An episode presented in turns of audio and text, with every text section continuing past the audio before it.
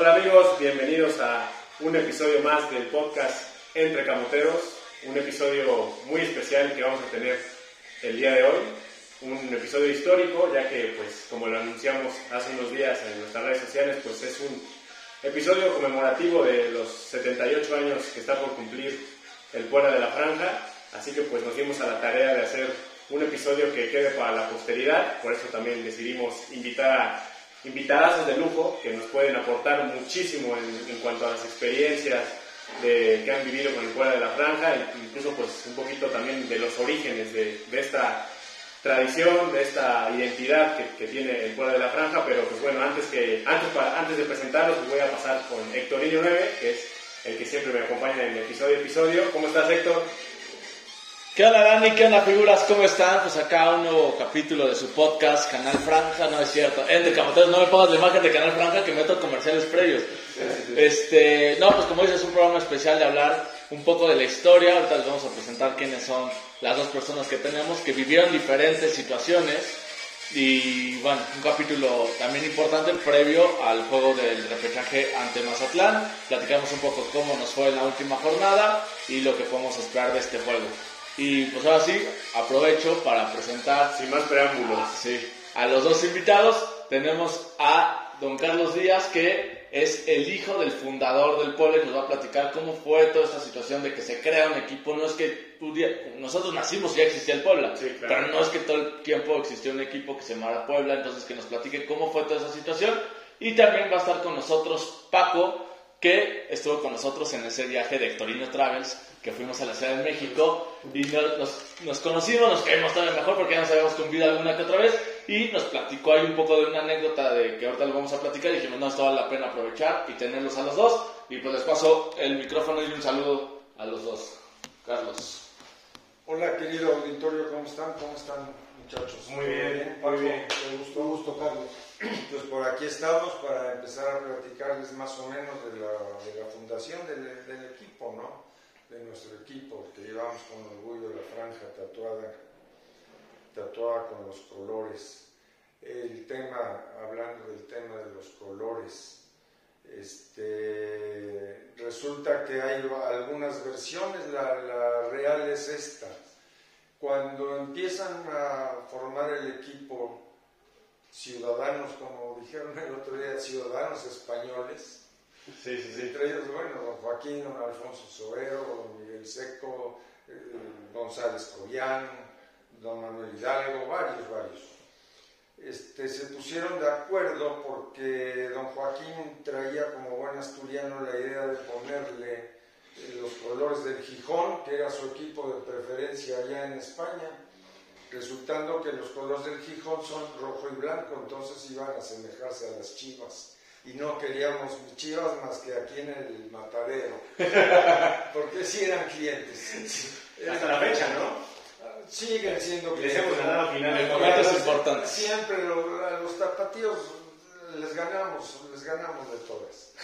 Y también el América era cliente, antes de ser el Televicentro, ¿no? Sí, sí, sí. Sí, definitivamente. Pero bueno, entonces luego surge la idea del azul y blanco. ¿Por qué? Porque el escudo de Puebla, a instancias cuando se reunían, se reunían también con las autoridades. El escudo de Puebla, el fondo del escudo donado por, bueno, no concedido, no, no se dona, concedido por Isabel de Portugal y Carlos V, el fondo es azul un azul que es exactamente el, el tono del azul talavera.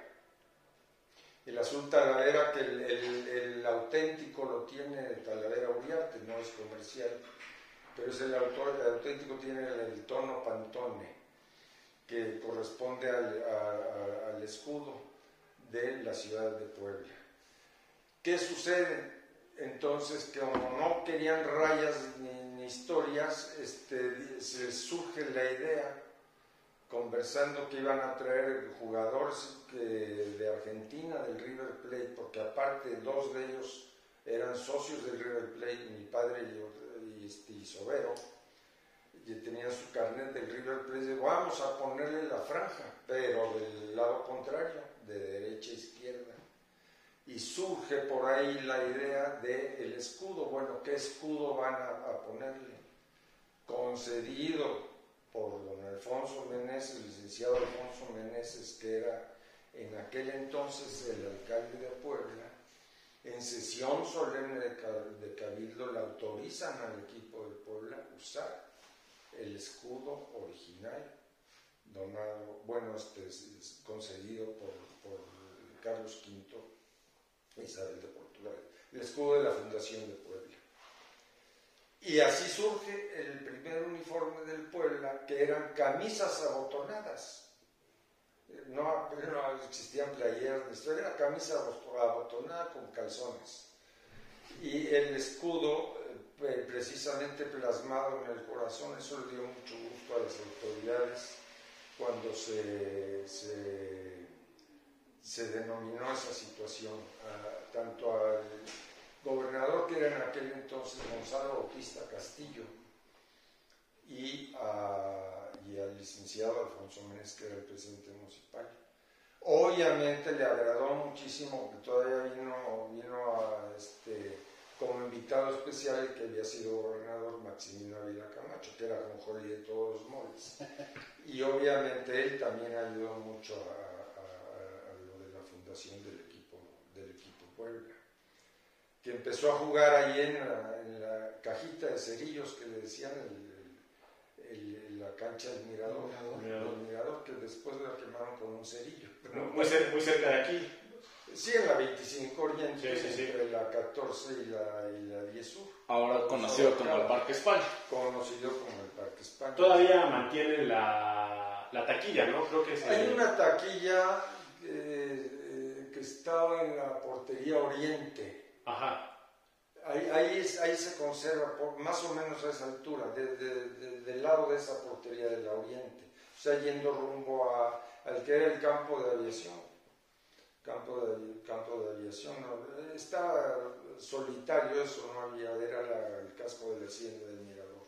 Y ahora que tocas el, tema del Mirador, eh, antes de pasar al tema del Mirador, ¿cómo, ¿cómo surge la idea, en este caso, de, de don Joaquín Díaz Loredo de fundar o reunirse con un grupo de personas para fundar un equipo de fútbol. ¿Qué, qué, fue lo que le incentivó a formar un equipo de fútbol? Sí, claro, no. Lo que pasa es que ellos, este, pues como no había, no había historias aquí en Puebla, el, grupo de amigos se iban a, a, este, a, los partidos de fútbol en el Estadio Olímpico, el que ahora se conoce como Estadio Azul o Estadio Atlante. Ciudad de los Deportes, ¿no? Ciudad de los Deportes, el Estadio Olímpico de la Ciudad de los Deportes, donde ahí precisamente ganó una copa al León en Puebla, la del 53. Y entonces ellos iban, se iban a, lo mejor en un partido de fútbol o iban ahí a la Plaza de Toros, porque eran, eran muy, muy animados. Surgió que, que se enteran que van a aumentar la Liga Mayor a 13 equipos. Y pues platicando, platicando, les, les mete el gusanito y venga, pues un equipo para Puebla. Y entonces entran en el Puebla y el Oro.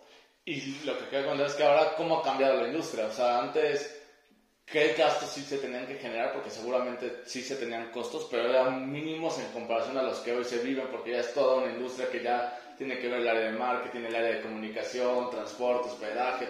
No, eso es otro tema. Antes todo salía de bolsa saca. El bueno es que no había bolsa seca, ni había patrocinador, ni había no, No era negocio, era más como por amor, ¿no? No, era por, todo era por amor al deporte, por amor al fútbol y por amor a Puebla. Sí, por darle, entregarle algo a la ciudad. Algo que le entregaron mucho a la ciudad, no nada más el fútbol. Mucho, mucho. Eran, eran muy guerristas los muchachos.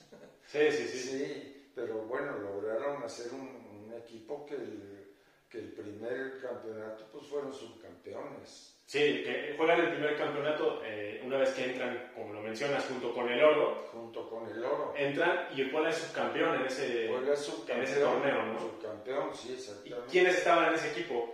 En ese equipo en ese primer año, de los más importantes. Pues era, era el portero era Pepe Gorra. El portero estaba este es el mismo que tiene el negocio de ahora las agencias, ¿no? Agencias Tuvo agencia de viaje, viajes Iborra, la tuvo en el centro y ahora la tiene el hijo en el Parque En España está. Estuvo en el, en el Parque España. Estuvieron este, los Kuburus, estuvieron. Bueno, el, el Puebla es un equipo que ha tenido dos veces tres hermanos. Ahorita les, les- les- les platicamos eso. Venía este, Alarcón, venía Torres Ruiz, venía este, el burro Figueroa, el, el- Toño. el Toño, que Don Bosco. del Don Bosco, y salió del Don Bosco, Marianito Fernández. Mariano es mi padre.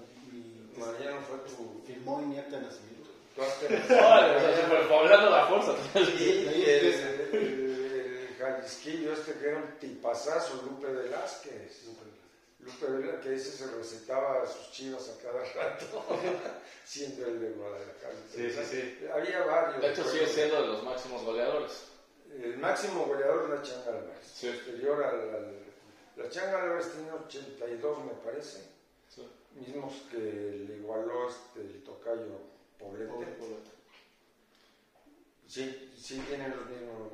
Me, me Sí. contó Carlos que sí tienen los La, la mismos. changa bueno, ya fue muchos, muchos años después. Sí, ¿no? la Pero- changa fue el, fue el 45, 46. Recordar, bueno, para quienes, quienes no sepan, que obviamente la gran mayoría sabe, cuando el equipo se fundó un 7 de mayo De- de noven- del 44. 44, sí, la, la temporada fue 44, 45, 45. exactamente. Y el Puebla el Nuestro- sábado cumplió. Nuestro padrino fue el Atlante. Ahí se hicieron muy, muy buenos cuates, don Joaquín y el general Núñez. Y eh, sí nos, ganó esa vez el padrino 4-3. ¿Bacheta todavía no llegaba? No, llegó, llegó después con Rodolfi, Rodolfi, Basqueto, Alarcón, Escalada, Pito Pérez, Sabino Aguirre, bueno, son, son nombres que, que recuerdo, la alineación exacta de... Sí, sí, sí. no, pues no. Sí, no, no. Vaya, es- es- Pero los más importantes o los que más vienen a la mente, ¿no? de, de exactamente los, los hermanos Kuburu, que eran los jugadorazos. Estuvo por aquí el Pete Rivas, que era un defensa central muy importante. Les comenté Torres Ruiz, ¿no? Eh, se trajeron del Marte al Taburete Pradere. En fin, unos jugadorazos. Hasta los apodos, ¿no? Muy originales, el Sí, taburete. El Taburete Pradere, porque era chaparrito. No, no los apodos que hoy ponen, ¿no? Que ya... Salía a meter sus goles. No, no, es que hoy, hoy, hoy es una chunga, no. No, no desgraciadamente el, el fútbol ha, ha cambiado muchísimo. Sí, no, no, no. Hoy Ahorita chequé tu, tu dato y están empatados Poblete y La Changa. están empatados Tienen por 92 goles. 92. 92 los dos. Sí, Ah, En tercero Fogel, luego Mortero exactamente. y el Bola González. Eh. Paco, ahí que tienes los datos, creo que es la suma de los dos, o sea, tanto Liga como de Copa, etcétera, lo de Poblete y de la Changa sí son solo de Liga. Sí, no, aparte del, del tocayo Poblete, que él tiene uno en la CONCACAF. Con CACAF, exacto. En la CONCACAF. CONCACAF, O sí. sea que los netos de, de, de liga son la la, de la changa, sí. La changa, sí, sí, sí. Y Pero bueno. se ve difícil que alguien la vaya a romper porque alguien que ahorita le vaya bien, seguramente lo vas a vender. Entonces se ve muy, muy difícil. Bueno, es que en esos récords también, eh, si vamos a hablar de, de Isidro Langa, tiene el récord máximo de goles en, en- en- en la Liga Mexicana, tiene 42 o 40 y algo de goles, Cariño tiene 39 nada más, y en muchos más partidos. ¿Sí me explico? Sí, sí, Es sí. que eh, hay, hay que- sí, se necesita recordar estas cosas, que, que- que- que la gente, los chamacos, los jóvenes, la gente madura ahorita que no vivió eso, bueno, maduro soy yo. ya, ya, ya me, ya me estoy mandando más trabajo. No, digo, y es, es algo importante y por eso también la, pues la, la idea de, de que hicimos, en este caso Héctor y, y un servidor, es hacer este tipo de, de- de contenido para que las futuras generaciones, incluso los niños que incluso empiezan a voltear a ver el Puebla, gracias a que el equipo ha ido bien en los últimos tres temporadas, cuatro temporadas, y que jóvenes incluso que no conocen a, a detalle la, la historia del equipo, pues lo, se vayan empapando un poquito más, incluso eso los arraigue. Es que la historia, te genera, la historia te genera identidad y esa historia, si no la conoces, eh, dicen, bueno, por otro tipo de antecedentes la puedes volver a repetir. Entonces, hay muchas cosas que tal vez ahorita lo vamos a ir platicando, de momentos que ha estado mal el Puebla económicamente y que esas cosas sí han seguido porque ha estado siempre en nuestra historia, ¿no? Pues sí, sí, desgraciadamente así ha sido. Y, y- y, pues la- la- las nóminas cada, cada vez son más caras y los jugadores cada vez son más malos. Más malos más caros. Más caros. Caros y malos. O sea, porque eso es lo, eso es lo peor, ¿no? No, ahora ya, ya se ha desatado una ola de cocodrilos Valdés, pero terribles. Ya todos quieren penaltis, todos quieren tirar el balón a la mano del defensor. Ya todos los, esos del micrófono nada más andan buscando a ver qué, qué marcan ellos. Porque Sí, sí, sí. ellos son árbitros, son entrenadores, son jugadores, son... No, no, son... son no. No, no, a mí afortunadamente me tocó ir narradores, porque los de la televisión no tienen por qué ser narradores. Le están diciendo tonto a su público, el público está viendo el juego. Sí, sí, sí. Ellos tienen que ser comentaristas, pero comentaristas de la buena, no a lo, a lo que ellos quieren. Un relator, ¿no? Un relator. O sea, estar narrando lo que se está viendo y... comentando. Sí, comentándolo, o sea, Narradores los del radio, porque no había y, y siendo objetivos, totalmente. porque eso es lo que ya no hay ahora. No, totalmente, no, y inventándose cosas como el uno señor que está ahí con Morbañano, ya, ya le sacaron la tarjeta hepatítica. ¿Qué, qué tiene que ver? La hepatitis. No, no, no, no, hepatitis, no, hepatítica diría yo, porque es la del color amarillo, con- hepática, de hígado. Con el hígado. no amarillo. Hepática, digo yo, debería ser hepatítica. Pues, ¿Por qué inventar tan- tantas tabuladas? ¿Por qué decir tantas tonterías como dice Orbañano? Bueno, al único que se las perdona es a Juanito Dosal, porque Juanito Bueno, sí, sí, sí, nada sí. más narra El su el maestrito, y además fue un jugadorazo. Sí, bueno, como jugador, sin duda, en general, ¿no? Sí, bueno, ya nos salimos del tema. Estamos hablando del Toluca. Que ya pagó multa. Ya pagó multa el Toluca. A ver, Paco, tú di algo. No, pero a- antes, antes, también es importante que nos sigan en nuestras redes sociales. Carlos, para que la gente que te comente hoy o tengan alguna vez alguna pregunta con la historia del Puebla, ¿dónde te pueden seguir? Ah, sí, como no, mi arroba es este, arroba tatacopito. Tata de tata que le pusieron mi nieto por su abuelo de tata. Y copito por el pelo blanco, el copito de nieve, pero bueno, me hizo mucha gracia. Y ya me conocen así por arroba tatacopito. En Twitter. Carlos. Eduardo Díaz, sí, es la única red que yo, que yo manejo. Perfecto, perfecto. Sí, no, no. Y, y pues bueno, Paco. Vamos a, digo, a darle la, ya- ya- la bienvenida a Paco, que ya por Que ahí, no, que no es monólogo. que ya por ahí escucharon ahí algunos datillos ahí que mencionó también, experiencias. ¿Cómo estás, Paco? Mucho gusto que Muy nos hayas bien, muy acompañado. bien, al contrario, un gusto, Héctor. ¿Qué onda? Un un gusto, Carlos. Un privilegio, un privilegio estar con, con uno de los hijos de, de los fundadores. Pues nada, a mí me tocó un, un día de esos que, que te pasan una vez en la vida. La verdad es que, como comentábamos hace, hace un minuto, yo traigo la, la franja tatuada desde, desde mi acta de nacimiento, desde la cuna. ¿Por qué? A ver, así platícanos, ¿por qué Porque en la oficina de registro civil, mi papá ve a Marianito, a Mariano Fernández, y se acerca para pedirle que sea testigo de mi acta de nacimiento. Y con mucho gusto firma Mariano Fernández, ahí tengo mi acta, cuando gusten la, la subimos ahí a las para Sí, que, sí, que- que ahí empieza la historia. Y la final de, la, la primera final que juega el Puebla, el, el famoso Puebla campeón, porque desde el 90 lo conocen como el campeonísimo, el Puebla campeón del 82-83, pues era un equipo entre jóvenes que no pintaban, entre veteranos que ya iban de salida, entre jugadores, con todo respeto, de medio pelo. De medio pelo. Traía a un muy buen amigo querido, amigo, este, hace unos meses desayuné con él, Ángel Ramos el Comodín.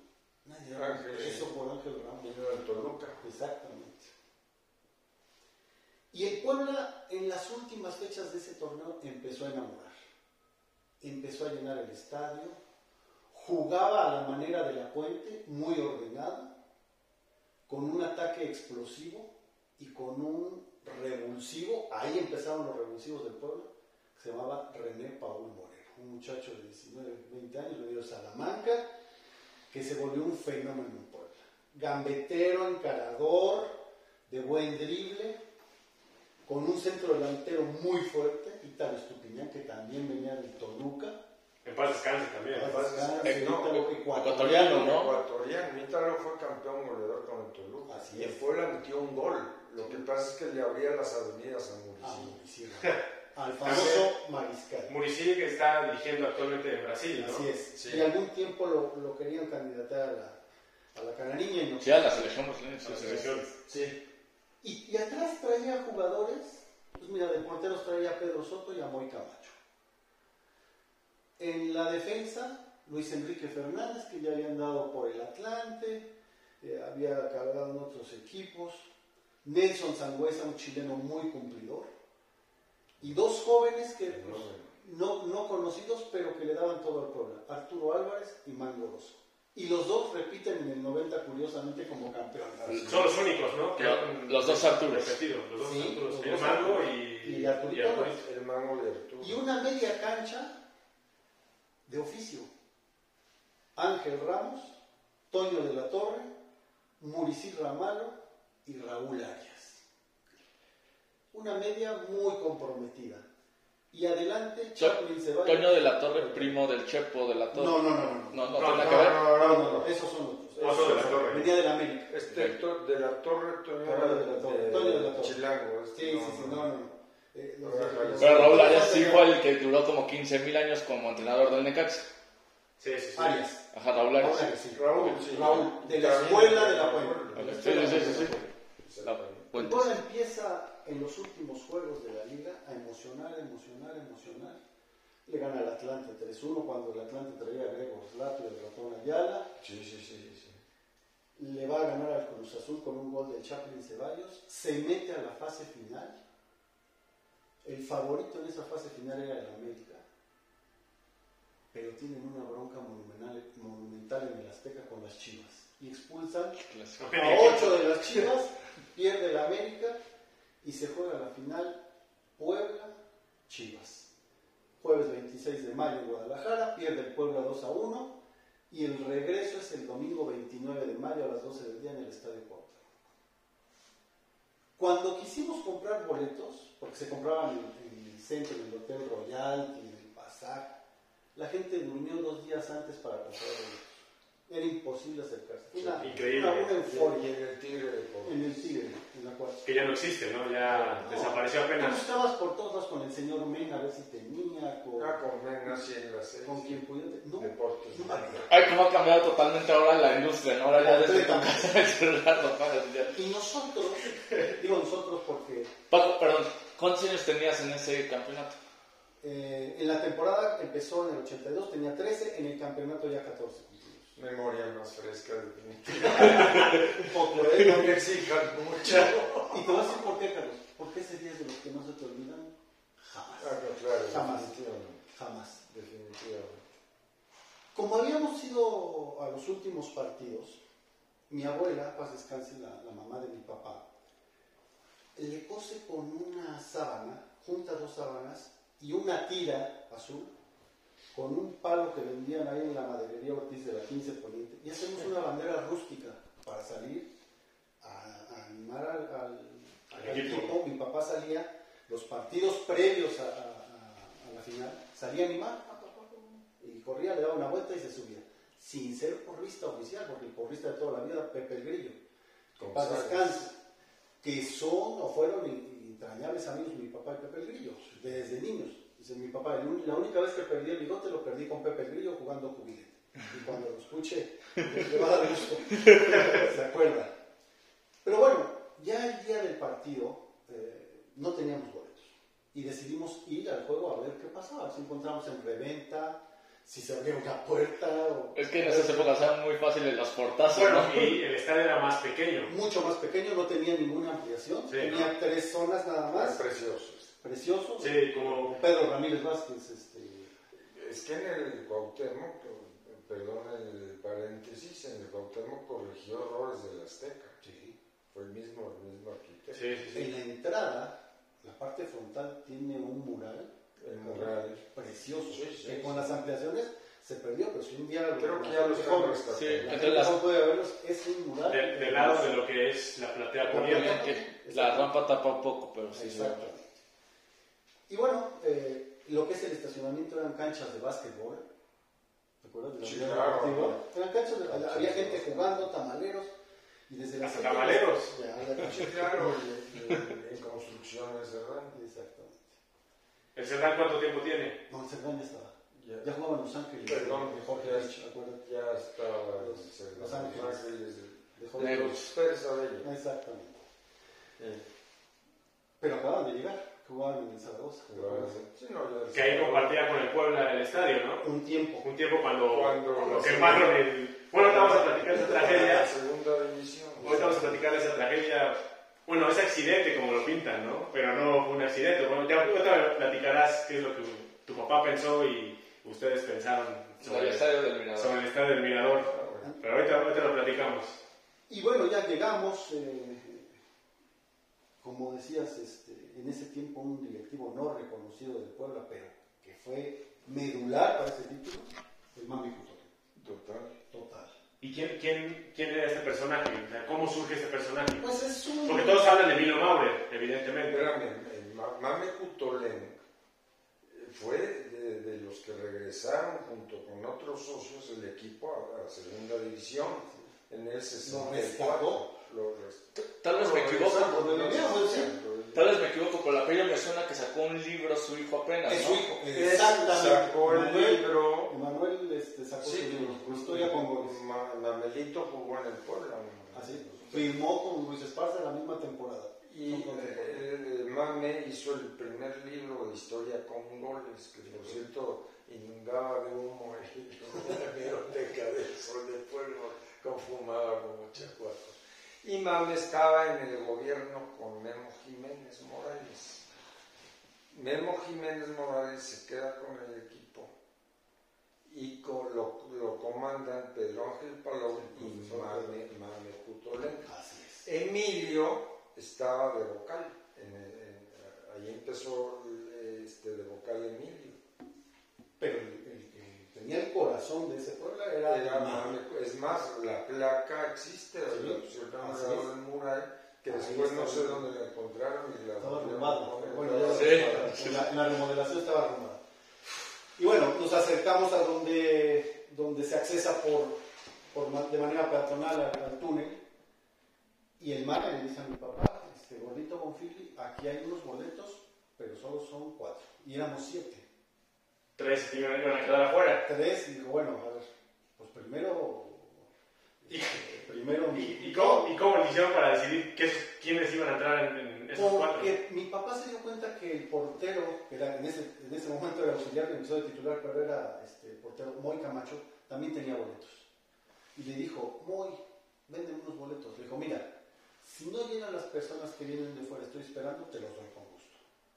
Dijo, está bien. Entonces, por eso decidió mi papá que fueran primero algunos primos, este, un cuñado y, y- y- y tres primos, los que se fueran a una parte diagonal del estadio. ¿Te acuerdas que eran las, Sí. las plateas naranjas, le llamaban, luego las butacas azules y todo No, lo demás era general? Sí, Pero eran, eran como metálicas, ¿te acuerdas? bueno, un dato más o un detalle más. El papá de, de Ramalho, el mariscal, había fallecido unos días antes. Y Muricy decide no irse, decide jugar la final. Así es. Y entonces Que era realmente el mejor jugador del equipo. era el que comandaba, que lideraba y por mucho. ¿No fue seleccionado de su país? No, No. No, no. no, en ese tiempo, pues imagínate, estaba el doctor Sócrates, estaba No, Zico, había salido Dirceu, pues unos no. monstruos.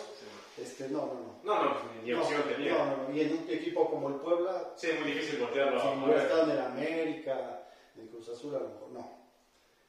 Y para, ese, para esa hora, eh, este, ya había llegado el equipo, ya había llegado el Puebla. Le enseña la moneda a mi tío a, a, al mame, le dice, sí, ve y dásela. Este, dile que es de toda la afición del Puebla. Y le dice, y de paso, pues ya sabes, le vamos a dar una vuelta al estadio con la banderota. Con la banderota, sí. Y dice, pero él no trae banderota, o sea, yo- tú llevas la, la moneda, él lleva la bandera, ¿y tú? Pues yo ahorita me compro una y compré una chiquita, una bandera de esas que vendían antes. Y con eso entramos al, al estadio. Entramos al vestidor y ahí tengo recuerdos como si los estuviera viviendo en este momento. Eh, comentaba a- antes de entrar al aire al programa, Ítalo Estupiñán, un centro delantero ecuatoriano mulato, fuerte, estaba blanco, estaba pálido y no hablaba. Tenía un vaso de té, le temblaba la mano, estaba en chanclas, pero no hablaba. Y había una atmósfera, decías tú, Carlos, y tienes toda la razón, como si estuvieran volando, como si estuvieran flotando. no estaban en el estadio. Como si estuvieran drogados. Era un nervio, no había, no había procesos previos de la motivación y la charla. Eso no existía. Estaban tan concentrados y había un nervio tan fuerte, Sí, está, estuvo exactamente. tenso, porque venían de, de perder. Además, cállate la boca y déjalos que se Y se concentren. jugaba mucho. Pues entramos, le dimos la moneda a Muricí, lloró un poco, agradeció y para afuera. Pero salimos a la cancha. Y al momento de salir a la cancha, yo te pusiera a las diez y media de la mañana, el estadio estaba a reventar. El partido era a las 12. A las 12. No cabía una persona más en las gradas. Impresionante. Y salimos con la bandera y yo asemejo al, al- al ruido de una colmena, de un colmenar abrumador. Impresionante. Impresionante. Y banderas por todos lados. A mí se me paralizaron las piernas, no pude correr de la emoción. Y mi papá tío decían, ¡corre! Eso no podía ni hablar. Porque además, algo muy curioso. Yo no sé si la noche anterior o antes regaron y se sentía un bochorno, ya a las diez y media. Tú sabes que el estadio botánico es muy pesado. Creo que Manolo Lapuente pidió en ese tiempo que se dejara un poquito más crecido el El césped. Guardacampo Ruiz. Exacto, le dijo, crecidito para que no, no corra, porque las chivas traían al Snoopy Pérez, ¿no? traían velocidad, dijo, pesadito. Y efectivamente fue un juego muy pesado. Terminamos de dar la vuelta y vemos que no hay ni dónde entrar porque todo estaba rotado. Dicen, papá, nos quedamos a verlo aquí. Seguramente hubo un sobrecupo. Sí, Sí. No, pas- no, no. pasillos, este, escaleras. Como dice, no. No había numerado, no había de que este es mi lugar. Sí, no, no, no, como van llegando. Como van llegando. No, los únicos éramos los que Los que tenían dueños de plateas, nada más. La, la zona azul es así, se respetaba y los palos. Lo demás, Como, Como, como Dios te da a entender. Como, así como van llegando. Sí, así es, lógico, normal. Y, tú- bueno, sí, sí, continúa. No, si quieres. No, no, yo preguntaba yo, y, y ustedes, bueno, en este caso, Pablo, tú estabas ya ahí. Tú, Carlos, ¿dónde estabas en ese momento? Yo ya en mi palco. O sea, ¿tú, tú llegaste igual muy temprano? Sí, no, yo, mira, afortunadamente mi papá me acostumbró. A llegar temprano. No, no, no, es que era rebrigón. A misa de 10 a San Sebastián.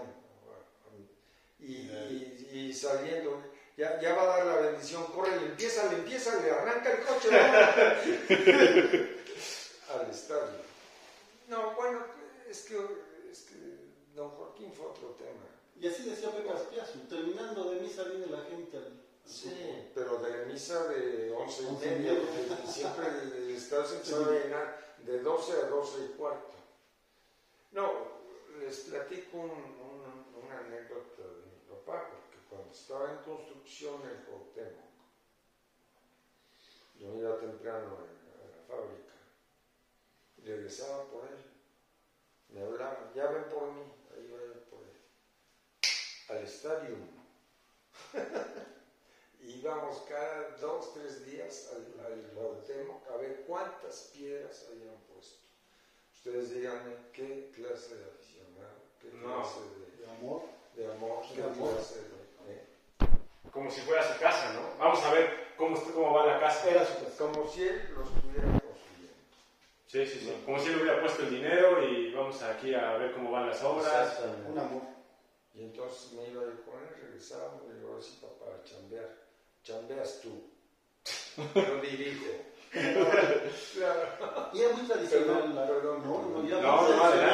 La gente de la, de la platea, todos se conocían. O todos se conocían, no sé ahora, pero este, los dueños de plateas, amigos entrañables de muchos años. Todos, todos. Todos se conocen.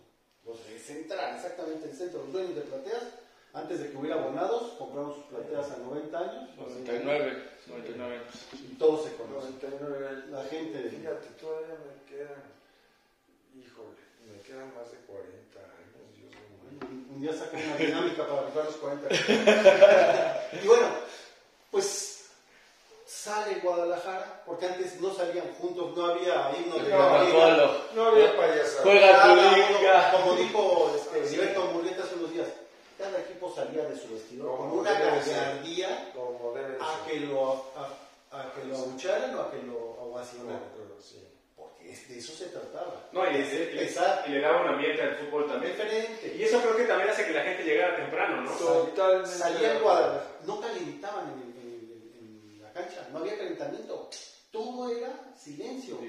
No, Directo. todo, todo. Todo eran vestidores. No, sí salían. Salían A caminar un ratito y veían Salía el equipo contrario una pinche abucheada. Pero no había calentamiento. Un no, no, no, no, no, no.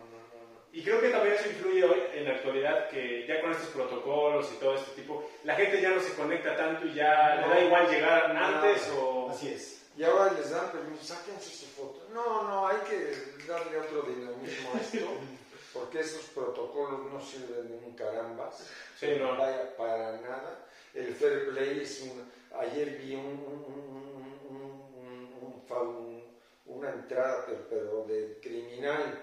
De mala leche. Le, le marcan tarjeta amarilla y todavía reclama el hijo de su madre. Si es mi primera falta, entonces ¿a qué entras? ¿A jugar fútbol o a dar faltas? Sí, sí, sí. No, no, no. no Sí, ha cambiado mucho. Pero bueno, Pero bueno. era un ambiente estremecedor, era un ambiente de mucha algarabía, pero también de mucha tensión. De mucha tensión. Porque se había perdido el juego, ¿no? Se había perdido. El Sí, Puebla, perdiendo. el Puebla había jugado muy bien de local, pero en ese partido, bueno, nosotros nos quedamos atrás de los anuncios. El árbitro central, sí, el árbitro central, teniente coronel Mario Rubio. ¿eh? Estaba, ¿Y por qué teniente coronel? ¿Por qué le...? Porque Era era- teniente era- coronel. era- No, ya, ya después fue mayor. sí, pero era este. Pero era, y era árbitro. No, sí, sí, sí, sí. No, no, no. Y ahí se retiró. Ahí se retiró de los. Y imagino que tenía un árbitro con personalidad, no como ahora que, Absoluta. que les gritan, les metan la madre y... Con él tenemos un, un- un- Temple. Un detalle aparte en Tampico. En Tampico, si, si perdíamos, nos íbamos sin tocar baranda a segunda división. Nos concedió, bueno, aparte con el tiempo, fueron dos minutos y medio más. En esos dos minutos y medio me quedó empató el pueblo. En Tampico, que eran nuestros cocos. Cancha difícil, ¿no? Muy difícil. Y afición también muy, muy Muy difícil, muy brava. Zacatepec, muy difícil. Difícil a lo cañón. Sí, la Jaiba Brava. La Jaiba Brava. Y fíjate, curiosamente ahí salió Carlos Reynoso, que el americano, ahí salió Carlos Reynoso como DT con la Jaiba, ¿no? Los hizo invencibles en Sí. el Tampico. Y de Sindicato Petrolero en Tampico. Pero bueno, no me desvío. Sí, no, me desvío, si es que Tocaste a Mario Rubio. ¿no? Ah, Muy bueno. Pues estaba todo. Pero el Puebla solo tuvo una llegada en un disparo de mango, se la desvían en la, en la espalda de Rizzo y gol. Y todo el partido muy duro, mucha fricción, muy trabado mi papá, mi tío y un servidor, sin un vaso de agua, sin ni un sol a plomo, pesado, muy pesado, ya casi deshidratados. Un vecino este, nos vio y nos aventó una bolsa con hielos de las naranjadas que venían y eso me lo tomamos. Tiempos extras, la misma tensión y llegan los penales. Que ya eran como las 3 de la tarde, ¿no? No, eran como 2 y media, 2 todos sí. Sí, más o menos, ¿no es cierto? Sí, iban a dar las 3 porque eran 15 sí. minutos de un juego, 15 otros, 2 sí, y media, en lo que los tiradores como cuarto para las 3, más o menos. Sí, iban a dar las 3, claro, ya. completamente. Imagínate, imagínate desde, que, desde las 10 de la mañana que llegaron hasta las 3 de la tarde. ¿no? En campaña política. Claro, bueno, ahí, ahí, después de, de, todo eso se te olvida de hacer el hambre. Todo. Sí, no, seguramente. Porque ya tienes, ya tienes un nervio. Hasta las ganas del baño, yo creo. Es que piensas, piensas en qué va a pasar queda Guadalajara campeón. O sea, ¿qué, qué vas a hacer con toda la gente, con tus sentimientos, tu emoción? Y por el contrario, dices, bueno, y el Puebla, y mira dónde estoy. Cuando se hace la línea de tiradores, nosotros nos fuimos acercando a pie, no había inspector autoridad en ese momento. no se puede. Porque- no, porque todo estaba lleno de fotógrafos, de gente que a lo mejor ya hasta ustedes habían bajado, no sé, había mucha gente en la cancha, mucha gente. Y a mí me toca en lo personal, eso sí me acuerdo, junto a Axel Bierbaum y a Pedro Soto. Ahí estaba yo. Axel, que Axel. era el preparador físico. ¿no? Exactamente. Sí, sí, sí. Y estuvo Lobos, ¿no? Estuvo, estuvo como directivo en Lobos. No, y, y no, no, no, no, no, no estoy seguro, pero estuvo en la última Sí. etapa con Manuel Puente. Exactamente. Aquí. Sí, claro, el. Sí, sí, sí. Y bueno, el Puebla está a punto de coronarse en los botines de Paul Moreno, el joven maravilla, el ídolo del Puebla, y Paul, la abuela. La abuela. Y empieza un sufridero porque ya es muerte súbita, y mete uno, y mete el otro, y mete uno, y mete el otro. Fueron una serie como de, después de los cinco normales, como de seis tiradores, hasta que le toca a Luis Enrique. Pero. ¿quién Guadalajara? Eh, Rizzo. Rizzo es el que falla. El que hizo el autobús, bueno, el que la El que desvió. la desvía. No sé si es Rizzo Quirarte quien desvía, pero Rizzo, espalda. Rizzo falla. El cronista de ese juego es Ángel Fernández en Imevisión, lo que ahora es TV Azteca. TV Azteca, Canal 13. Rizzo falla y le toca a, a Luis Enrique Fernández. Luis Enrique se perfila, ah, bueno, toma el balón y las chivas le empiezan a gritar, bueno, le decían, lo falla, lo falla, lo falla, lo falla. Y Luis Enrique les decía, chinguen a su madre, chinguen a su madre, chinguen a su madre. Y se agarró y se fue de frente. Son cosas que Sí, cosa. oímos ahí.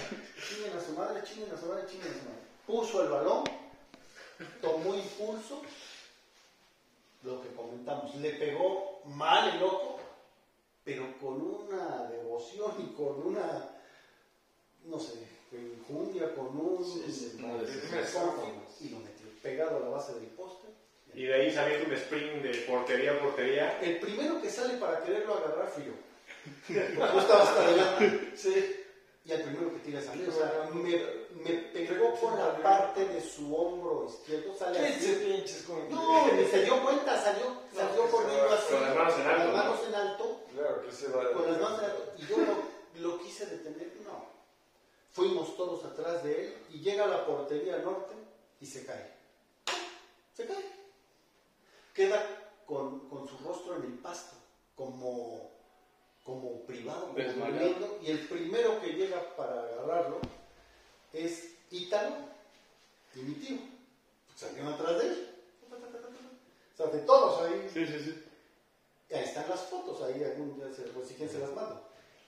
Y lo levanta Cuando subamos el podcast, ahí nos subes las fotos que me con mandaste. todo gusto. Cuando lo levanta Ítalo, mi tío, que le dijo, lo metiste, loco, lo metiste. Y Luis Enrique no reaccionaba. Estaba en no shock. reaccionaba, estaba en shock. Estaba choqueado. Y ya la gente empezó a abrazar a Manolo, ya eh, se empezaba a hacer como una especie de valla porque iba a bajar el señor gobernador y Joao Avalanche, estuvo el presidente de la FIFA, De la Joao FIFA. Avalanche. Y ya empezaban a, acercar el trofeo. Pasó algo muy curioso, la porra de Chivas llevaba una bandera de un tapete de peluche. ¿Sí? Un tapete hermoso, así como los tapetes de piso, pero era una, un tapete muy bonito de la bandera de Guadalajara. Alguien le echó un vaso de gasolina de un cochecito que andaba por ahí, un topolino, y le prendieron fuego, y ahí están nosotros, las señoras de la porra, la porra femenil, Carmen Salinas, ahí estaba. Sí, sí, sí, sí. Que paz descanse también. Oye, Estaban- dando con, con lo que pudieran para pagar la- el, el tapete. O sea, estaba Carmen Salinas también. Sí, sí, sí, sí, sí, sí. sí. No, pues. Que Salinas, la mamá de. Benito hace un fin de semana. Sí, no, si estuvo presidente de la FIFA y Sí, sí, sí. que no estuviera Carmen Salinas, pues. Señorita, señorita Puebla también andaba por ahí, o sea, era una fiesta. ¿Quién era la señorita Puebla en ese entonces? No recuerdo si era Amanda, Amanda Beatriz Olivares o No, Rosalía no. Chávez Carretero, la hermana de No, Rafael. esa fue después. Creo que Amanda Olivares, entonces. Amanda Beatriz o, o una de Señorita Puebla. Y en ese No, no, momento. Creo que, era la de. Chávez Carretero. No, la, viuda de Salomón. Este, Olivia. ¿Cómo se llama? Olivia. No, no, no, no, no, de, Ah, de Salmón Jaulí. de Salomón Jaúl. No me acuerdo. Pero bueno, Creo que fue ella. eh, era, ya una fiesta, una algarabía. Mi papá se acerca con el teniente coronel y le dice, regálame sus tarjetas. Y le dice, no, ya se las prometí al señor gobernador. Dice mi papá, bueno, está bien. Y el balón, el balón se entrega a la federación porque es el que se entrega como protocolo con, con la cédula y se va al Museo de la Federación o del Puebla, a donde decían, bueno, pues ni hablar. Ya papá desilusionado. No nos, no, así que entre tanta gente no sabíamos dónde estábamos cada quien. Y yo pierdo de vista a mi papá. Yo lo perdí de vista. Y mi tío me dice, pues vámonos. Y ya, empezamos a salir por el túnel. Después de haber recorrido Sí. la cancha y fiestas y los jugadores y atrás de unos y otros. Y pues, no había ni celulares, no había cómo comunicarse. No, Nada de eso. bendito sea que no había Eh. Este, en el túnel nos encontramos a Ángel Fernández con una videocasetera amigo. enorme de este tamaño que grababa en formato Betamax, en ese tiempo empezaba Betamax, y le grita a mi tío, se hizo Angelito, se hizo, y grita, pero ¿a qué costo? ¿A qué costo?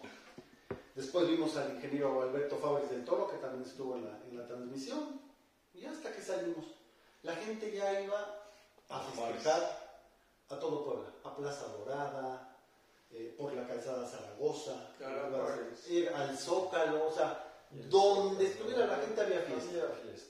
No, toda la ciudad estaba. Toda la ciudad era una Fiesta. Y pues mi tío y yo bajamos caminando, encontramos un taxi nos fuimos a casa de una hermana de mi papá, que era donde estaban los, los primos y toda la familia. Y ahí pasó un buen tiempo hasta que llega mi papá con una playera del Puebla campeón y con una botella de champán. Logré entrar al vestidor. Entró al vestidor, le dieron champaña, brindó, destapó, le dieron playera y salió con la playera que, que debe estar Que se en la campeón, una playera Adidas. Que apenas subiste una foto con tu papá. Exactamente. Ayer, ayer, Ayer. Estuvimos, ayer estuvimos en, en casa y ayer le decía, nos toca el Mazatlán. Me dijo, se le va a ganar. Y después el América. Me dijo, si el Puebla recupera su esencia, Su identidad, la famosa. y su humildad, si vuelve a ser ese equipo que corre y lucha que no da, el Puebla tiene para competirle a cualquiera. Ya lo, ya lo mostró el, el joven Larcamón. Y tiene razón. Pero ese fue el, el- el domingo de mi vida. Ese fue un domingo que yo no tenía planeado. Es más, yo no sabía si iba a entrar al estadio, no sabía si iba a ver la final. Pero algo me decía que, que algo grande iba a pasar y pasó. De una vez te voy anticipando, Dani, si algún día el pueblo es campeón y no me ves, estoy en el vestidor echando champán con la papá de papá. Qué mejor manera de festejar que así. Que así sea, ojalá sea esta temporada. No, ojalá, ojalá, digo, ojalá, digo, nosotros no hemos tenido la, la fortuna de, de verlo campeón. De primera. Porque era el ascenso, sí, de El ascenso, las copas, Pero como una liga. No, como una liga no hay. Sí, no. No, no, no, no, no. Yo estuve en el, en el campeonato chamaco, ¿no? Me llevaron al campeonato de Copa contra León en México. ¿Cuál fue el primer campeonato o el segundo? El segundo. El segundo. El 53. Porque el, el Puebla fue campeón de Copa al año, ¿no? Al año, sí. Al año. al América. Sí, no, ahí, ahí, ahí yo me daba todavía los... Para que me cargara. A, a lo, a lo- al América, ¿no? Creo que es el primero es el América y el segundo es el En León. un partidazo, creo que eran, no sé, 6-4. o- Al América, sí. Al América. Al América siempre le metieron como 5 o 6. Son cli- eran clientes en años. 4-1 fue el de, de México, Ujú. el campeonato. Ese te tocó ya a ti. Me tocó a mí ya, chamaco, no, lo disfruté enormemente. Des- Después de ahí nos fuimos a una, a una comida al casino español. Ahí a reventarse, pues los grandes. Yo, yo todavía era de, ni de Coca-Cola, era de refresquito, de refresquito. Por cierto, los refrescos, pues, pues los, los del Mirador los mandaba don Manuel Hidalgo, pues él tenía el, el ok. El embotellador de los. Y las chelas, las chelas era con la corona. Que por eso se llama Cuauhtémoc. Por la Por la cervecería. Qué, qué desgracia, Sí. sinceramente. Por eso le pusieron Cuauhtémoc. por- porque además el Cuauhtémoc, el Cuauhtémoc, nada que ver con Puebla. Que fue Moreno Valle quien le dio el nombre, ¿no? Eh, el, que, el que era directivo de Pericos. No, Rafa, no. ¿El contador? No, ¿No le dio el nombre al no, gobierno? no, no, no, antes. No, no, no. El nombre lo dio el gobierno. El gobierno, entonces. Sí, sí, sí, sí. porque la lana no se va a soltar, no, el gobierno no, no, no. Sí, claro, claro. Sí, es de propiedad No, estábamos, estábamos con, con Rafa, nosotros, estaba, estaba Joaquín, Fernando, estaba yo. Estábamos ahí con... Ahora, ahora que tocas este tema de- del mirador, ¿qué, ¿qué sucede con el mirador cuando lo queman? No, pues lo que van, Pero dicen que fue un accidente, ¿no? no. O tú, bueno, ¿ustedes qué piensan? No, no, pues, bueno, no lo fue un que accidente, ¿no? supimos es que hubo un autor intelectual en materia, lo quemaron. Luego hay varias versiones para saber cuál mejor ni abundamos en eso porque pues no, no vale la pena. ¿no? Sí, no, no, no. no vale la pena, se empezó a construir el, el- el parque, le dieron, bueno, mi papá traía un, un tío, a Paco Díaz, y lo trae y, y le compra el restaurante El Lido ah, en la Reforma, después fue el 121, se lo compra a Carlos García Díez, que tenía aparte las tortas Capri también. De ahí cuando se están restaurando le dan los dos salones a mi papá, administrado por mi tío Paco para poner el, restaurante Bar El Mirador, salón de fiestas, ahí se hacían las romerías, el salón grande y el salón chico se hacían bodas, 15 años, ese, ese restaurante lo manejé yo tres años también. Ahí, ahí, ahí traje una vez hablando de Carmelita Salinas, cuando empezaba, que, que su, su mayor este, satisfacción era imitar a Joselito. No sé si se acuerdan de Joselito, el chamaquito español, Un niño que cantaba. uno que cantaba. Dos temas. Me, me, me suena, me suena. En un pueblito de España. Es- Y, y Carmelita lo imitaba, pero así empezó Carmelita de imitadora. No estaba tan corcholata como. Paz descanse. Entonces conociste a Carmelita también. Algún día les voy a enseñar este, una estampita que me dedicó. En el año Carmelita. del 63, sí, Carmelita, sí. La voy a sacar, me acordé hasta que estaban hablando de Carmelita. Entonces eso, eso se empieza a manejar hasta, hasta ya unos años. ¿Hasta qué año tu papá tiene escuelas? En un momento ya dejan de ser. No, no, en el, en el- ya, ya el final fue cuando se, se ganó la copa y después ya lo manejó ¿En qué año? Don Manuel Hidalgo. Y eh, ahí empezó, po- creo que fue un, un año, ¿no? Sí. Un año o, o dos, Como que, dos. que pidieron ya permiso, el pueblo nunca descendió. Pero de- después del mirador, cuando se quema, está ocho años sin fútbol, ¿no? Sí, claro. O sea, no hubo fútbol en Claro, el Puebla. fútbol no había ya cuando lo quemaron el. Sí, ya no el pueblo tenía permiso de la federación Para regresar. para regresar. Pero como no regresaron, pues regresaron a la segunda división. Y ahí, Ya con los personajes que les, que les dije. y ahí tu papá ya no estaba. O ya. Siempre fue el presidente honorario. Siempre. club. Siempre, siempre. Siempre. ¿Hasta qué año entonces estuvo ya Pues hasta que murió en el 75, don Joaquín, que murió en brazos de Pelé. de Pelé? Exactamente, cuando Pelé vino a dar las clínicas de fútbol con la Pepsi Cola. ¿No fue en el 74? No. 7-5. 7-5. Mi papá se acuerda porque lo fue a ver. En el Cuauhtémoc. También, bueno, mi papá también lo fue a ver a Pelé, estaba en la primaria, creo, mi papá, cuando fue en el estadio Cuauhtémoc, ¿no? Sí, fue en el Cuauhtémoc, bueno, pero luego fue, fue la comida en el Mesón del Ángel y ahí está la famosa foto donde, Está Pelé. donde está con Pelé y aparece la foto con Pelé en el Deportivo en el Social aparece la estrella de Don Joaquín. de Don Joaquín. No, y definitivamente Don Joaquín eh, es el personaje más importante en la historia de- del Puebla, evidentemente. o Sí, sea, definitivamente. porque él es el que trae el fútbol a la ciudad. Obviamente, Era un visionario. ¿no? A ver, con sus Dale, no estaríamos haciendo este programa. No, si él no, no estaríamos hablando haciendo este programa, efectivamente, como dice Héctor. O sea, no, no existiría ni lo que vivió Paco en el campeonato del Y luego 82-83. todos y cada uno en su lugar, pero como siempre, este, ya, ya que entraba este, este hombre, eh, pues todos lo recalaban con don Joaquín. Y, y don Joaquín era el que Era el alma. estaba, exacto. Era el alma pueblo, Joaquín.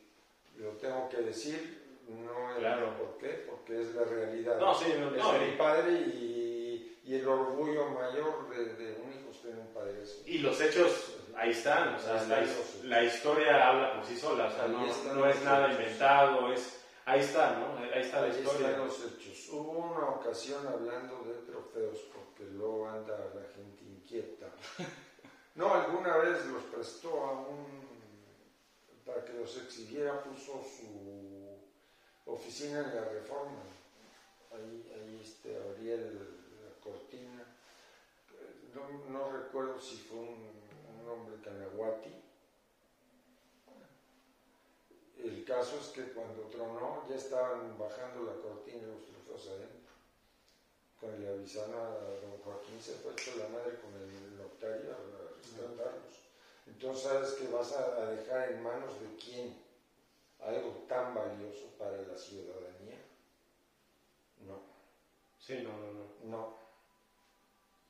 ¿Cuántos trofeos tiene Son, dos, son- son de copa, uno y un subcampeón, porque fue dos veces subcampeón de liga. Lo que pasa es que empataron el oro y el Puebla.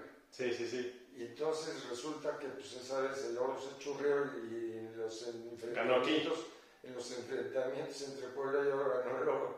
Entonces quedó la- Sí, porque empataron en Guadalajara y aquí vino a ganar el oro y con eso fue el desempate para darle el para trofeo. darle el trofeo. Que antes no había liguillas. No, no, no, no, no, no. Que- que era no, no que- había payasadas, vaya. Sí, era el que No hacía los marketing, puntos. no había marketing. Sí, Eso. no había marketing. Sí, no había negocio, no había televisoras. Era que- amor al deporte, Ahora amor a la ciudad. llega así un muchacho, lo contratas, empieza a destacar y ya está pensando en irse a, A otro equipo. a otro equipo. Sí, hoy no, no- como hoy, que el lugar 12 de la tabla va a calificar al No, repechaje. no, es una aberración, ¿no? Sí, sí, sí, no, una no. verdadera Sí, realmente yo también voy en contra de que suceda ese tipo de cosas. Una vez Comenzar la mediocridad del torneo. el Puebla terminó en primer lugar absoluto Sí.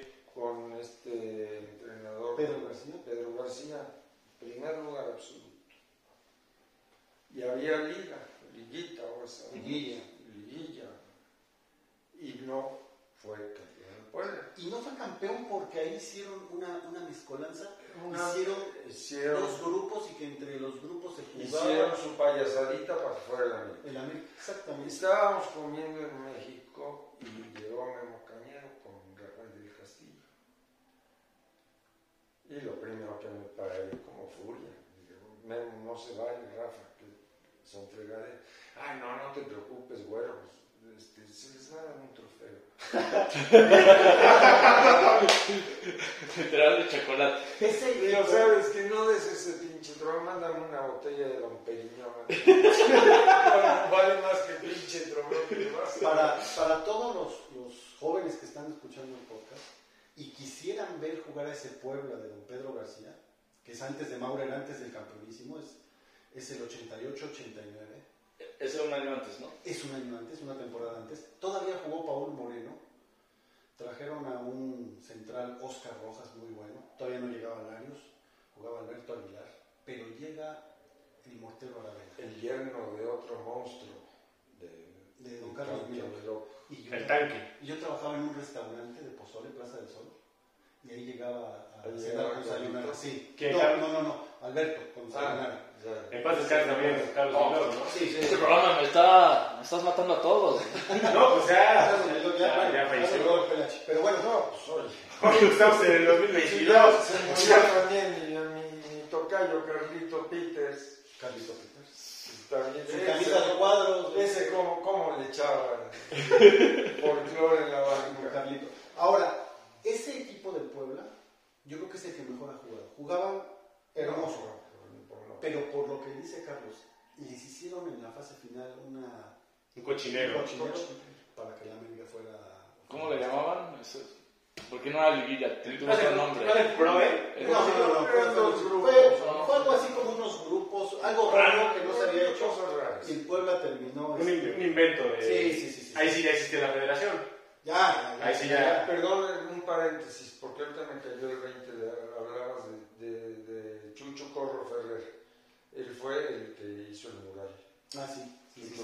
Perdón, me acordé ahorita porque ahora por Perfecto. ahora quien honor merece. Sí, claro, claro, sí, sí, sí. Perdón. No, no, no. adelante. Y para los que quieran ver a ese Puebla, busquen en YouTube Palestino de Chile contra Puebla. Ahí está un partido completo donde se inaugura el campo del Palestino y ahí juega el Puebla previo al campeonísimo. Luis Esparza, Oscar Rojas, este, ya jugaba el Mortero, Poblete, todavía estaba este, Paul Moreno. Ya con el campeonísimo, pues ya llega Chepo de la Torre, ya llega Marcelino. Largo Fuente, Marcelino ya estaba. Este, Marcelino estaba como desde el 87, 88, fue campeón de Copa contra el Cruz Azul. Fíjate, curiosamente, en ese 87 el campeón de Copa del Técnico, en un solo partido fue Luis Enrique Fernández, en un 0-0 acá. Sí. Luis Por Enrique. Lo tomó porque se fue Hugo Fernández o no sé quién. Se fue. Fue. Pero bueno, Lo tomó. Luis Enrique paró un juego. ese juego fue el, el del campeón y 0-0. Pero bueno, ese Puebla jugaba muy bonito. El Chicharo ya, había- ya estaba. No, el Chicharo llegó en la siguiente. Llegó en la siguiente. Pero lo traía un chileno, don Pedro García, que Pedro después García. jugaba el Puebla por nota. No, maravilloso ese Maravilloso. fue maravilloso. Y después llegó Edivaldo, llegó el Chícharo, llegó el Chepo, llegó Edgardo Fuentes, y el Puebla era un trabucazo. Solo que Manuel Puente era muy defensivo. Cuidaba mucho, mucho, mucho el resultado. No lo soltaba. Y por eso, cuando el Puebla va a ser campeón, ponen esa manta. Perdón, Pero perdón. Manuel Puente Tenías razón. no tanto porque eh, él, él- bueno, sí le dijo en su momento a la directiva, Maurer, ¿qué quieres? ¿Un equipo super líder que juegue como Un máquina campeón. o quieres un campeón? Quiero un campeón. Ah, bueno, entonces déjame. Cuidaba mucho este, eh, los resultados. Pero entonces la gente le criticaba más su estilo de juego, que ya estaban acostumbrados a jugar muy espectacular. defensivo, No, no, no, defensivo. Los últimos, los últimos partidos, mira, los últimos partidos de ese Puebla, por ahí lo subieron incluso en un clip, casi todos los perdió. Sí, sí, ya apenas lo subieron, que terminó en la recta final. porque, porque cuidaba mucho. Pero en la, en la fase final, desde que fue a jugar a Monterrey y en CEU con el Pumas, lo soltó. Y jugadores que tú dices, bueno, tenían al Chapo, el Chapo estaba lastimado, jugaba Ángel Torres, pero era un siete pulmones Ángel Torres, un comodín. Y ya estaba el Chicharito, Sí, el Chicharito estaba jugando y Poblete, Uf. uf, el Mortero también. Hoy la gente dice Guiñac, Guiñac y Cardoso. No. porque no vieron al Mortero. El Mortero No, solo estuvo tres temporadas. Si el Mortero jugara torneos cortos y hubiera llegado dos años más a lo mismo en marketing. el Mortero era un fuera de serie. Total. Un fuera de serie. Cabeceaba, solo zurdo, pero también a veces... No, pero le pegaba con. y le pegaba No, pues por eso. Ah, Mortero. He visto videos Busquen de el goles gol. con selección chilena. busca con la selección. César, pues, busquen el gol imposible del Mortero. Ese, ese es el que vi. Es impresionante. La verdad, sí, para los que lo, no lo han visto, busquen en YouTube. La verdad es espectacular ese gol. Del Mortero, Sí. el gol imposible. ¿Y, el, el del Real Madrid, el brasileño? El de Roberto Carlos. De Roberto Ah, no, no, no, Roberto No, pega Sí, no. sí, sí, sí. Ese, ese es el gol de goles. Ese sí. no vaya. No, es un golazo. Sí, sí, sí. No lo vuelves a ver en. Sí. No, nada. Nunca. No, no, no. no. Nunca. Ni Messi ni Ahora si Cristiano lo ves es por un error del portero. Pero lo que hizo esa pelota, la ves desde atrás y tú la vas a tirar. Es- es magia. No, va para, va para saque de banda y quiebra y entra. Sí, eso es Fabián magia. Martínez se queda quieto. Oigan, no es porque los quiera cortar, pero ya llevamos una hora y entonces tenemos que ya pasar al pronóstico de este viernes. ¿Cuál es o cómo ven el juego para el viernes contra Mazatlán? ¿Sí se avanza a liguilla o hasta No, sí, sí, yo sí confío, yo sí confío y confío mucho, pero sí va a ser un partido difícil porque de verdad no le han concedido a, a este a Caballero con lo que ha hecho con el Mazatlán, ¿eh? sinceramente, y, y que me perdonen esos profetas de la destrucción, que si se vendió, que si no se vendió, que si nada de eso. Caballero y el Chaco están haciendo un, trabajo de verdad increíble con el Mazatlán. Pero yo sí confío, confío en, los muchachos. De hecho, llegan con tres partidos seguidos sin, sin derrotas y sin empates. O sea, son triunfos consecutivos. De hecho, si no mal recuerdo, voy a confirmarlo, es el segundo o tercer mejor equipo en forma, tomando en cuenta los últimos cinco encuentros.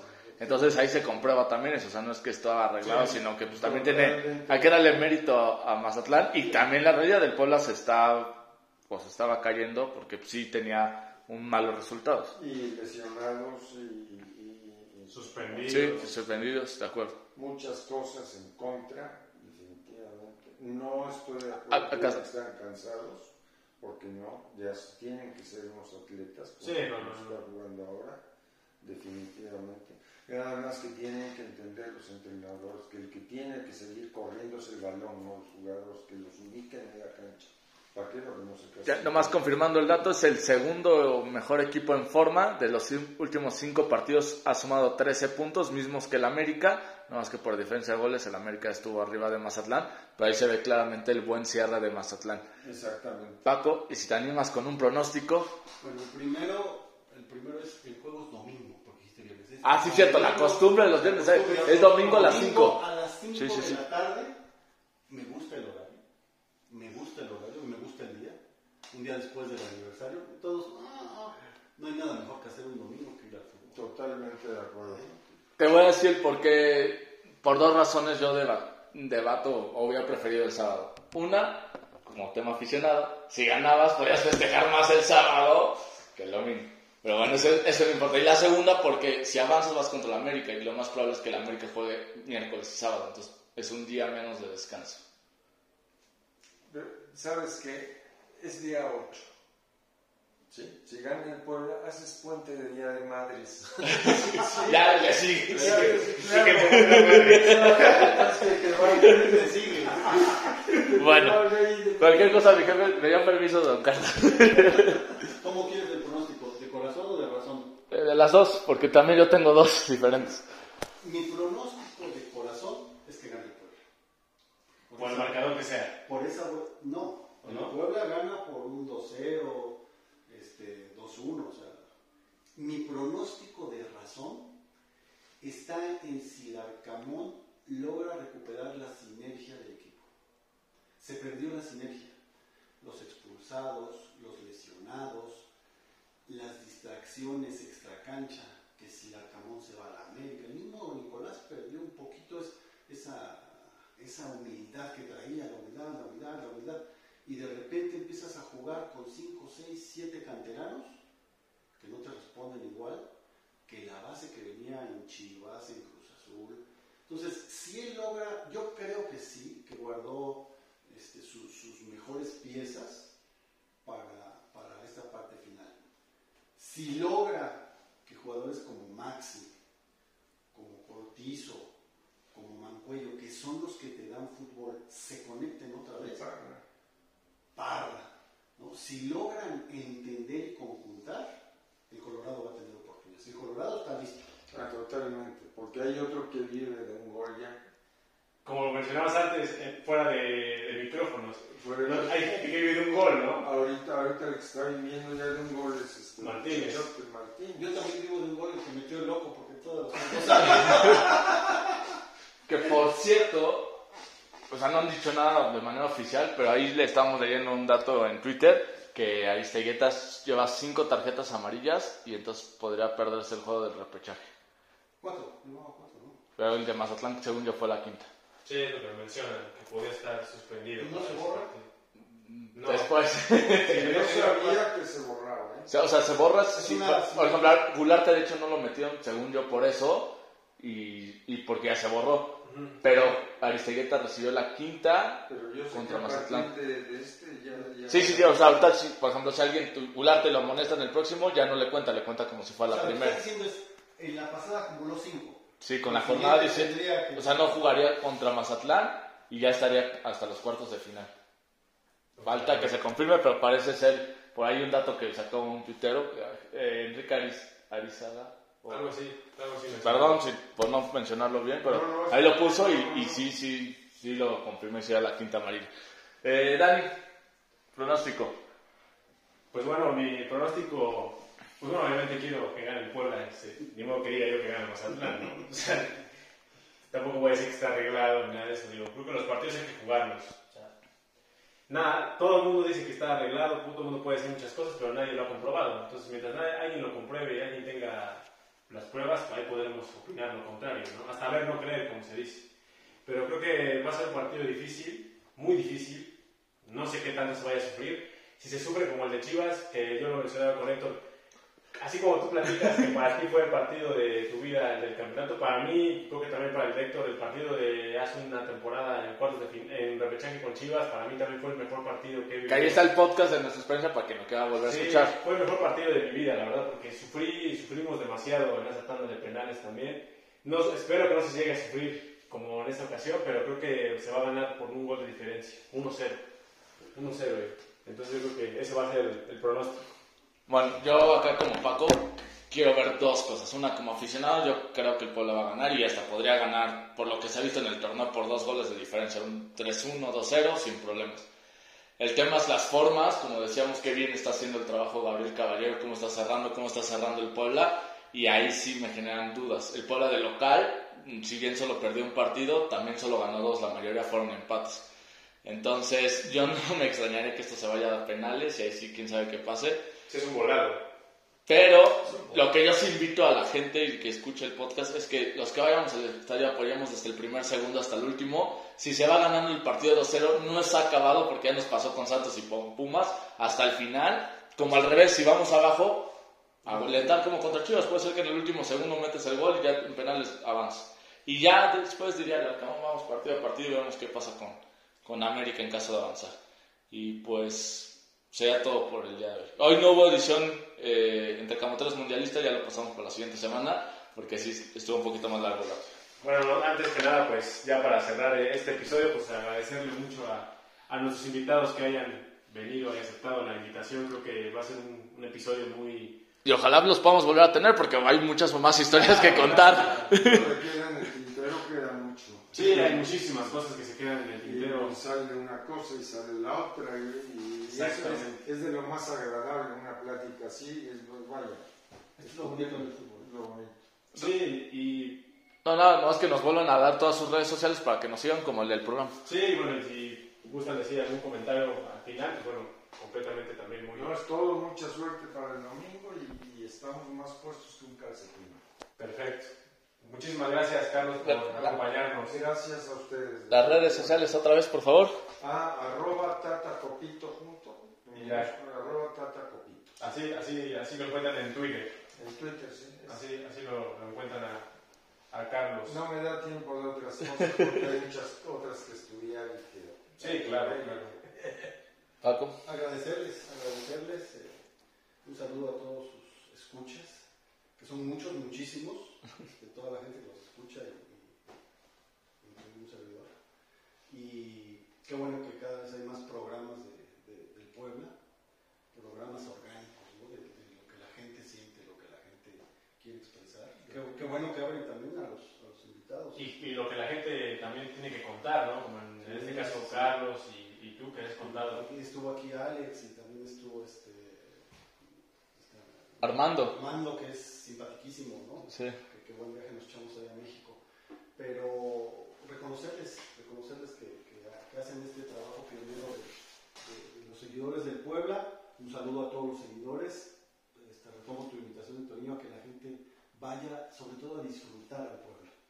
Porque no nos damos cuenta que tenemos una oportunidad más, o sea, es un juego más finalmente, ¿no? Pudimos descansar y sí, digo, el fútbol hay que vivirlo Hay que vivirlo, y nos dan la oportunidad de un, de un juego con un rival no tan fuerte, no tan, tan, tan de categoría como un Tigres, un Pachuca, un América que me está dando un duro. Sí, Mismo Pumas. cierto. Buen, buen equipo, bien dirigido en Mazatlán, pero creo que en condiciones normales el Puebla es, es mejor. Y bueno, ¿a a quién no se le antojaría ver un Puebla América en cuartos de final, eh? Al América yo creo que no se le antoja. Ah, bien, buena No, respuesta. no, pero- quiero Absolutamente. No, pero por ejemplo, para afición de Puebla siempre es especial enfrentar al América, ¿no? Sí. Y más en una instancia así, y eliminarlo va a ser, afición americanista. va a ser, va, va a ser una fiesta, ¿no? Digo, es un Es partido que, es que muy hay, atractivo. hay cambios. Llegas a eliminar a América y otra vez vuelve toda la ilusión. No, y te vuelves candidato al título. Así es. Pues muchas gracias. Agradecerles mis redes en Twitter, arroba Díaz Paco, y en Facebook, Francisco Javier Díaz Cardoso. Ahí estoy para, para comentar. Casi todo es comentar sobre Perfecto. Muchísimas gracias. Pues muchas gracias a los dos. En mi caso, arroba Hectorinho 9, Facebook, Twitter, Instagram, YouTube, próximamente Tinder. No, Tinder ya no, ya Tinder ya lo estamos cerrando.